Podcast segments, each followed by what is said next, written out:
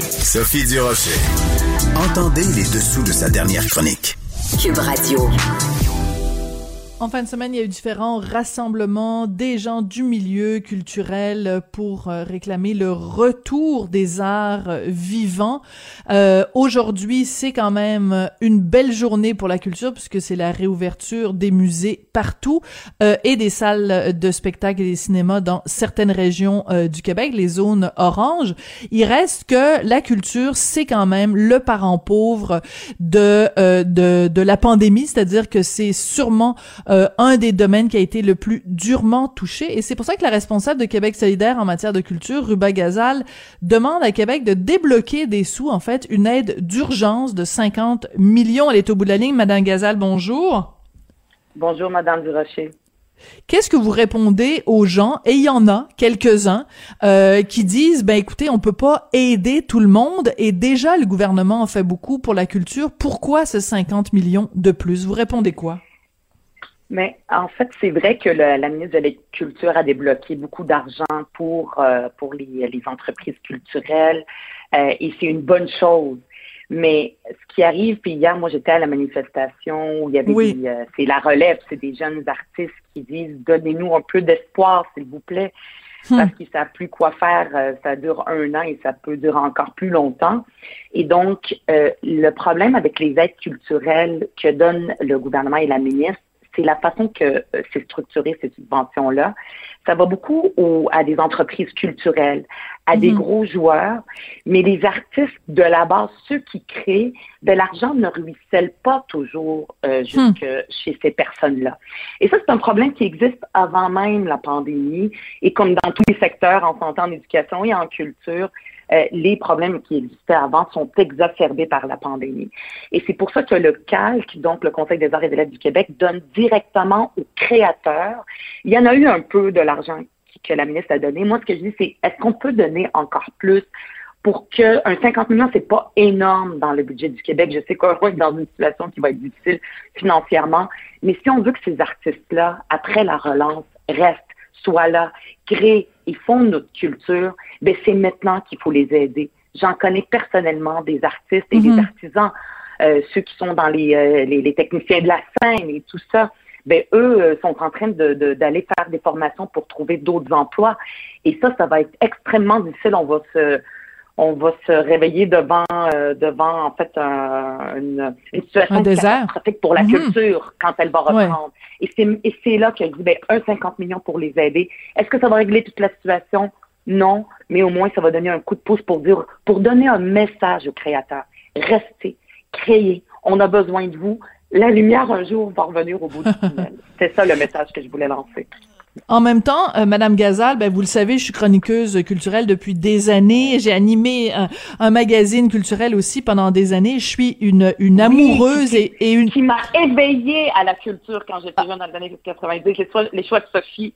Oh, vous êtes donc bien fine. Vous êtes donc bien fine. Mais la raison pour laquelle je fais ça, c'est pas pour me lancer des fleurs, c'est juste pour dire que je pense que c'est indéniable que je suis une amie puis une amoureuse de la culture. Mais c'est sûr que dans la situation exceptionnelle qu'on vit en ce moment, on peut aussi se poser la question est-ce que c'est pas pertinent pour des gens qui sont dans ce milieu-là? Euh, Vous parlez par exemple des gens qui sont techniciens de scène. Est-ce que c'est pas le moment de se dire bon, écoutez, dans un horizon à court terme, on pourra pas recommencer à travailler, donc euh, euh, euh, faisons autre chose pendant tant que la pandémie dure. Et quand les, les arts de la scène vont recommencer, là, on reviendra à ce métier-là. Ce que, ce que je veux dire, c'est que si on donne 50 millions en ce moment, est-ce qu'on n'est pas en train de maintenir une situation où les gens attendent que ça revienne au lieu de se débrouiller puis d'aller faire autre chose? Comprenez ce que je veux dire? Oui, ben, la réalité, c'est que les artistes, c'est, ce sont les maîtres des gens, ce sont des maîtres de, de- dans la débrouillardise depuis toujours. Oui. Et c'est ce que la ministre leur a lancé. Elle leur a dit euh, au début de la pandémie, réinventez-vous. Mais c'est ce qu'ils font tout le temps, c'est des créateurs. Et en ce moment, ils sont en train, il y en a qui quittent. Est-ce qu'ils vont revenir? Est-ce que la vie est, est comme ça, on peut euh, euh, apprendre un métier, euh, se recycler, puis après ça revenir comme si de rien n'était? C'est des vies, je veux dire, à un moment donné, et c'est, c'est, c'est, c'est difficile de, c'est pas garanti que ça va arriver. Et, et euh, une des choses aussi, si on pense que la, la culture puis le gouvernement de la CAQ c'est du nationalisme. Ben, le nationalisme est basé sur quoi? Sur notre identité. Et mm-hmm. l'identité d'un peuple est construite par la culture. J'ai pas besoin de vous convaincre, mais la culture tombe pas du ciel. Elle est faite par des gens. Puis ces gens-là, en ce moment, sont désespérés. Et la santé publique, c'est la chose la plus importante. On veut, on voit les chiffres, on veut qu'ils baissent. Mais là, on vient d'apprendre que le, le variant brésilien vient de rentrer au Canada. Dans pas longtemps, il va venir ici. Mm, mm, est-ce mm. que moi j'ai pas de boule de cristal Est-ce que est-ce que euh, quand tout le monde va être vacciné, on ne sait pas quand tout va bien aller Est-ce que ça va bien réagir? Moi, j'ai l'impression qu'on est en train de vivre dans une situation temporaire qui est en train de devenir un petit peu permanente.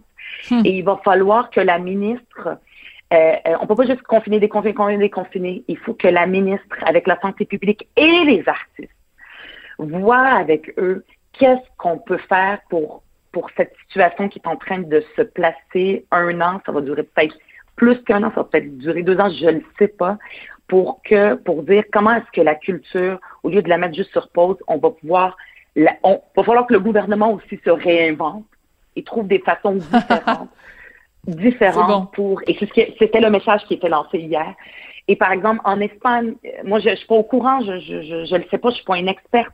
En Espagne, il paraît qu'ils ont déconfiné légèrement euh, euh, les, salles de spectacle, de théâtre, mais avec une, des mesures draconiennes de santé publique. Voilà. quelque chose à explorer? Mais ça, c'est intéressant. Oui, ça, c'est intéressant parce que euh, je sais que, par exemple, il faudrait que je trouve dans quel pays, on a fait l'expérience. Oui, je pense que c'est ça. Vous avez raison, c'est en Espagne.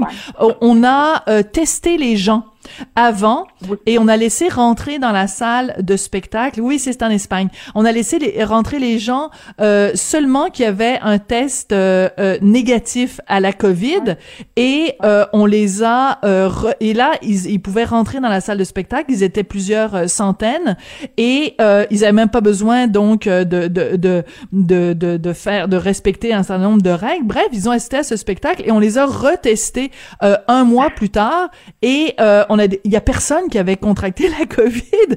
Donc, il y a moyen de, de penser en dehors de la boîte, là.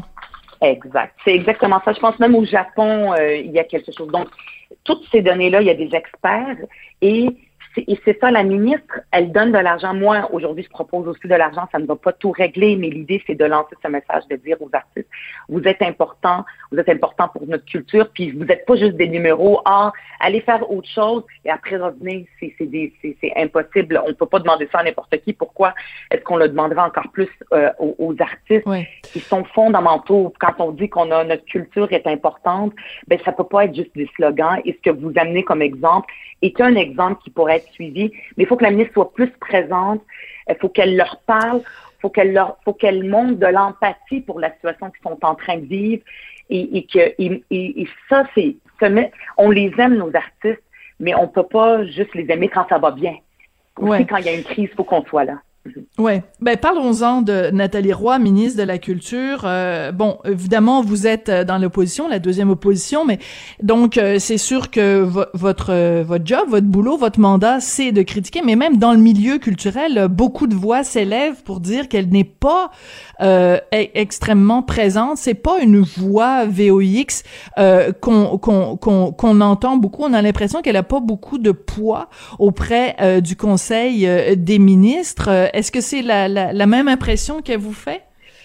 Ben oui, c'est l'impression que j'ai. Elle, elle se défend pour dire ben moi je veux pas me victimiser, euh, je fais mon travail, etc. Mais mais c'est important d'être en contact. Puis c'est ça qui est un peu euh, nébuleux avec la, la, ministre, c'est que euh, elle dit qu'elle est présente, qu'elle est là, il y a l'argent qui est donné, mais il y a comme une impression de comme si elle elle pas une voix forte. Pourtant, le premier ministre euh, et ça, je trouve ça extraordinaire. Puis moi, je, je le félicite, puis je veux qu'il continue à le faire parle de la culture, parle de tous les livres qu'il lit. C'est rare. Moi, je me rappelle des fois, c'est des fois, ça finit mal, là. Beaucoup. Oui, Ben, ben, après ça, ça recommence et ça. Et moi, j'encourage ça. Donc, il faut, et c'est là que je dis, faut, on peut pas juste rester dans le symbolisme et les slogans, puis on vous aime donc bien, puis vous nous faites du bien. Et c'est là que la ministre doit être beaucoup plus présente et, et, et, et parler avec, avec ces gens-là. Les jeunes qui étaient là hier, oui, parlez-nous-en. Oui. Ces jeunes-là, ça s'appelle le rassemblement, euh, le rassemblement Diomède, si je me rappelle bien, c'est des jeunes extraordinaires. Il n'y avait pas de grosses vedettes hier là, de, de, la télé comme M. Legault les aime, mais il y avait des jeunes de la relève qui demandaient de l'espoir et c'était très beau. En fait, c'est une manifestation, mais à la fin, ça ressemblait plus à un spectacle. Ils ont appelé ça ceci n'est hmm. pas un spectacle parce qu'on est en confinement puis on peut Mais oui, on n'a pas le droit. Mais ça fait du bien. Ça fait du bien. On était dehors et on respectait la distanciation et le masque. Et pourquoi est-ce qu'elle ne pourrait pas, par exemple, moi je lui propose, appelez-les, parlez-leur, écoutez ce qu'ils ont à dire, ce qu'ils ont, eux, ils sont au courant de ce qui se passe en, en, en Espagne. Amenez un expert de la santé publique pour être dans la conversation, puis voir qu'est-ce qui se fait ailleurs, puis donner de l'espoir, puis justement se réinventer. Ça, c'est une belle façon de montrer une présence. Et moi, je, j'offre cette proposition-là à la ministre et, j'espère qu'elle va l'écouter. Et plus elle va faire ça, elle, ne peut pas juste se cacher derrière, ben, c'est les mesures mhm. de santé publique, on peut pas rien faire.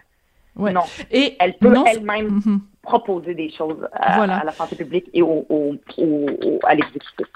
Oui, mais non seulement ça, Madame, euh, Madame Gazal, mais je sais pas si euh, justement pendant la période où ça avait réouvert entre les deux euh, confinements, entre les deux fermetures, je sais pas si vous avez vous eu l'occasion d'aller au théâtre, mais c'était hallucinant les mesures qui étaient mises en place. Il fallait arriver un bon trois quarts d'heure, quasiment une heure avant le début du spectacle, se laver les mains les, les bancs, écoutez, euh, au, théâtre du CEP, par exemple, il y avait, euh, on était assis, puis après ça, il y avait comme trois, quatre bancs, euh, puis trois, quatre bancs en avant, donc on était vraiment très loin les uns des autres, puis on rentrait par rangée pour être sûr que les gens se croisaient pas, puis à la fin du spectacle, on, on sortait par rangée pour être sûr qu'on se croisait pas. Moi, je me sentais plus en sécurité au théâtre Jean du CEP que chez Costco, pour pas le nommer, là, je veux dire, c'est frustrant de se dire oui, euh, ben, moi, moi, j'ai pas pu y aller, mais j'ai acheté des billets qui pour des spectacles suspendus euh, au théâtre, donc euh, on attend que, que, ça revienne. absolument. Et même à l'Assemblée nationale, on respecte des mesures vraiment même avant là à l'automne. Il y avait des mesures de santé publique, de distanciation, le nombre de personnes, la façon qu'on est disposé, par exemple, dans les commissions. Et au retour au mois de janvier, les mesures ont été beaucoup plus augmentées, euh, avec des plexiglas au salon bleu, de, de, de, sorte que ça fait drôle quand on est à la caméra puis on pose une question à travers plusieurs plexiglas. Euh, euh c'est le masque de procédure qui est imposé, pas le couvre-visage.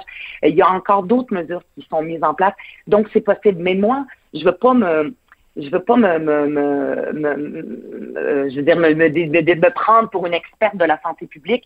Ça, il y a des gens qui doivent le faire et c'est le rôle de la ministre d'avoir cette discussion-là, puis de voir qu'est-ce qui peut être fait parce que les, les gens de la de la de, la culture, des, des, des, des salles de spectacle, de théâtre, ils sont prêts à tout pour euh, se conformer à la santé publique. Il n'y a pas aucune résistance. Et c'est là que le rôle de la ministre est important. Oui, très rapidement, Madame Gazal, vous avez sûrement vu en fin de semaine cette entrevue avec euh, l'ancien euh, co-chef du parti, Amir Kadir, qui dit ben il faut que Québec solidaire se prépare à prendre le pouvoir dès 2022. Votre réaction, Madame Gazal? Ben moi je comprends pas votre réaction. Pourquoi vous riez? Non non, c'est une. je ris pas du tout, au contraire. Je blague, je blague. Oui. En fait, euh, ben moi je trouve que c'est absolument quand on est un parti politique sérieux, qui prenons notre travail euh, au sérieux. Et, moi, je le fais, et tout euh, le, caucus de, Québec solidaire, on l'a fait de façon la plus rigoureuse possible pour amener des propositions crédibles comme celle que je viens d'amener, par exemple. Euh, on en amène énormément, que ce soit en santé publique, en éducation, dans tous les secteurs. Certaines même ont, ont été suivies par le gouvernement. Donc, quand on fait ce travail-là, c'est parce qu'on se prépare à oui, un jour prendre les règnes du pouvoir. Et pour la prochaine campagne électorale qui va avoir lieu en 2022, c'est comme ça qu'on se présente dans, dans cette élection-là pour former le gouvernement, pour remplacer le gouvernement de la CAQ. Euh, et, et c'est le genre de proposition qu'on fait pour, pour le remplacer. Donc, euh, Amir a tout à fait raison. Bon, ben écoutez, je... on va suivre. mon, mon, mon sourire dans la voix n'était pas du tout euh, dérogatoire. C'est juste parce que je, je sentais que vous trépigniez à, à l'idée de, de pouvoir répondre à, cette question-là, donc je pouvais pas ne pas vous la poser. Euh, Ruba Gazal, donc député de Mercier pour Québec euh, solidaire. Merci beaucoup d'avoir été avec nous euh, aujourd'hui. Merci beaucoup aussi à Jean-François Roy qui était aujourd'hui à la mise en scène et à la mise en scène. Voyons, en onde et à la réalisation. Ben oui, la radio, c'est comme un théâtre. Merci aussi à William Boivin, euh, à Maud Boutet et à Luc Fortin à la recherche. Euh, c'est Sophie Durocher au micro, puis j'étais déjà très hâte de vous retrouver demain. Merci beaucoup.